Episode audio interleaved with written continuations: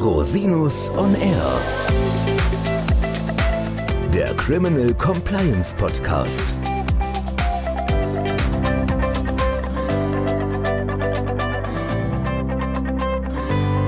Herzlich willkommen zum Criminal Compliance Podcast. Schön, dass Sie wieder eingeschaltet haben. Mein Name ist Christian Rosinus und diese Woche geht es um Risiken, die Unternehmer haben, wenn sie Sozialversicherungsbeiträge nicht korrekt abführen. Konkret ist das strafbar nach 266a StGB als Vorenthalten und Veruntreuen von Arbeitsentgelt relativ häufig auch eingeleitet werden, insbesondere dann, wenn diese nicht gezahlt worden sind. Es wird aber auch als Ordnungswidrigkeit bestraft. Insbesondere geht es darum, was sind die typischen Probleme, die es bei 266a Strafgesetzbuch gibt. Hier gibt es einige Fallkonstellationen, die typischerweise in der Praxis auftauchen und die man als Unternehmerin und Unternehmer kennen sollte. Insbesondere sind die immer wiederkehrenden Themen sogenannte Scheinrechnung oder Abdeckrechnung oder auch das Thema Scheinselbstständigkeit. Unter Umständen kann es auch Verstöße gegen das Mindestlohngesetz geben, die als 266a der Strafe gestellt sein können. Der Tatbestand des 266a ist ein Dauerbrenner im Wirtschaftsstrafrecht und hat in den letzten Jahren auch immer mehr an Bedeutung gewonnen, meistens auch in Verbindung mit Steuerhinterziehung, insbesondere Hinterziehung von Lohnsteuer. Laut Statistik des Bundeskriminalamts zur Wirtschaftskriminalität gehört das Nichtabführen von Arbeitnehmerbeiträgen an die Sozialkassen zu den auch am häufigsten verfolgten Wirtschaftsstraftaten. Das liegt vor allem daran, dass die Sozialversicherungsträger Verdächtiges schnell anzeigen und so Verfahren wegen des Verdachts des Vorenthaltens von Arbeitsentgelt relativ häufig auch eingeleitet werden, insbesondere dann, wenn diese nicht gezahlt worden sind.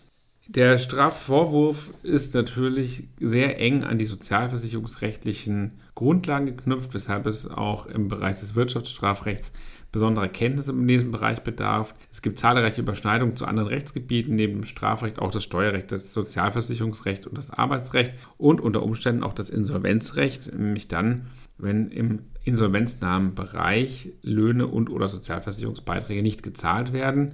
Das führt häufig dann auch zu strafrechtlichen Verfahren. Gehen wir mal in Medias Res. Ziel des 266a StGB ist die Bekämpfung der Schwarzarbeit, der Schutz des Arbeitnehmers sowie der Solidargemeinschaft. Letzteres bedeutet, dass mit 266a StGB die Sicherung des Beitragsaufkommens der Sozialversicherungsträger sowie der Bundesanstalt für Arbeit geschützt werden soll. Entgegen der Überschrift des Straftatbestands Vorenthalten und Veruntreuen von Arbeitsentgelt geht es aber nicht um die Nichtzahlung von Lohn, sondern um die Nichtabführung von Versicherungsbeiträgen durch den Arbeitgeber. Tatbestandlich zu unterscheiden sind im Prinzip drei Varianten des 266a StGB. Das Nichtabführen des Arbeitnehmersozialversicherungsbeitrags nach Absatz 1, die Nichtabführung des Arbeitgebersozialversicherungsbeitrags nach Absatz 2 sowie die im dritten Absatz geregelte Nichtabführung einbehaltener Arbeitsentgeltes in einen dritten.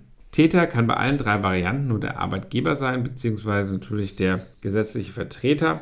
Erfüllt er den Tatbestand, kann ihm nach 266a Absatz 1 und 2 eine Freiheitsstrafe bis zu fünf Jahren drohen. Im Fall des Absatz 3 kann eine Freiheitsstrafe bis zu einem Jahr drohen. In besonders schweren Fällen ist die Freiheitsstrafe bis zu zehn Jahren.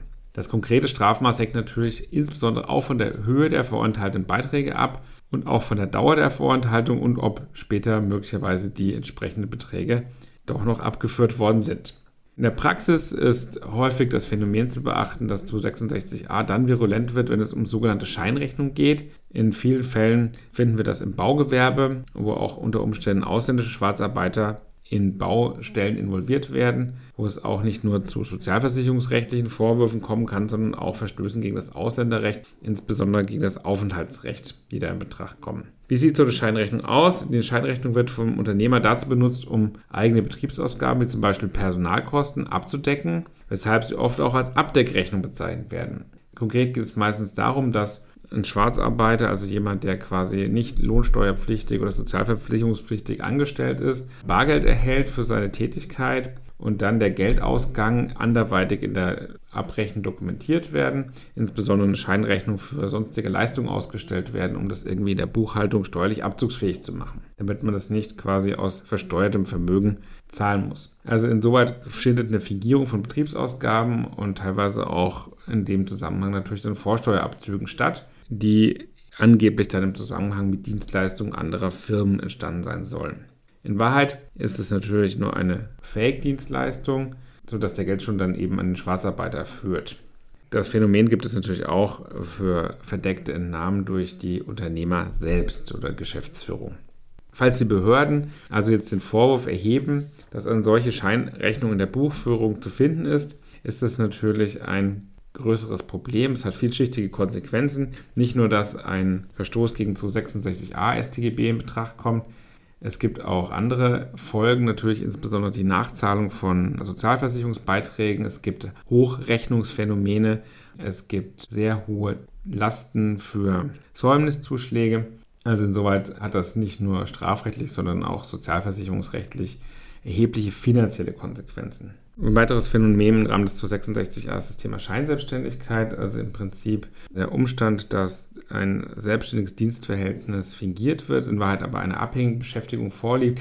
Das ist auch so ein Dauerbrenner, wo es auch sehr viele Abgrenzungsfragen gibt. Die Abgrenzung ist im Einzelfall meistens sehr schwierig. Es gibt verschiedene Kriterien, die da zum Beispiel eingestellt werden, wie Eingliederung in den Geschäftsbetrieb, die Weisungsgebundenheit, interne Dokumentation, Organisation. Oft ist auch die Frage, haben die angeblichen Scheinselbstständigen oder abhängig Beschäftigten, beschäftigen die eigenen MitarbeiterInnen. Wenn man das klären lassen möchte im Vorfeld, ob es sich um ein sozialversicherungspflichtiges Verhältnis handelt oder um eine tatsächliche Selbstständigkeit, kann man quasi im Vorfeld ein sogenanntes Statusfeststellungsverfahren machen lassen. Allerdings, wenn das im Nachgang auffällt, etwa im Rahmen einer Betriebsprüfung durch Sozialversicherungsbehörden oder im Rahmen der Lohnsteuerprüfung, dann kann das durchaus auch strafrechtliche Konsequenzen haben. Was man noch erwähnen sollte, ist, dass es im Bereich des 266a eine Rechtsprechungsänderung gegeben hat, die die Verjährung betrifft. Früher hat man immer gesagt, der 266a verjährt praktisch nie. Denn der Bundesgerichtshof hat früher gesagt, dass die fünfjährige strafrechtliche Verjährungsfrist erst mit Erlöschen der Beitragspflicht entsteht. Das ist bei vorsätzlichem Vorenthalten von sozialen Versicherungsbeiträgen erst nach 30 Jahren der Fall. Das heißt, die würde erst nach 35 Jahren ablaufen, was de facto ja eine unendliche Verjährung ist, in Anführungszeichen. Das hat der BGH in einer Entscheidung vom 1. September 2020 als unbillig bewertet und seine bisherige Rechtsprechung zum Verjährungsbeginn aufgegeben. Seitdem gilt, die strafrechtliche fünfjährige Verjährungsfrist beginnt mit Verstreichen des Fälligkeitszeitpunkts für jeden Beitragsmonat zu laufen. Damit ist auch das Gefälle zur Verjährung der steuerstrafrechtlichen Tatbestände beseitigt. Ja, liebe Hörerinnen, vielen Dank, dass Sie sich die Zeit genommen haben, den Podcast zu hören. Wenn Sie zu diesem Thema noch Fragen haben, wenden Sie sich bitte jederzeit gerne an mich unter info@rosinus-on-r.com. Bis zum nächsten Mal. Ich freue mich auf Sie.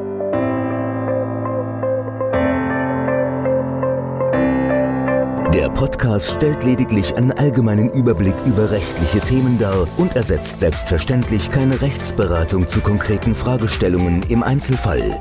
Bei Fragen wenden Sie sich an Rechtsanwältinnen und Rechtsanwälte Ihres Vertrauens, natürlich auch gerne an uns. www.rosinus-on-r.com oder unter www.rosinus-partner.com.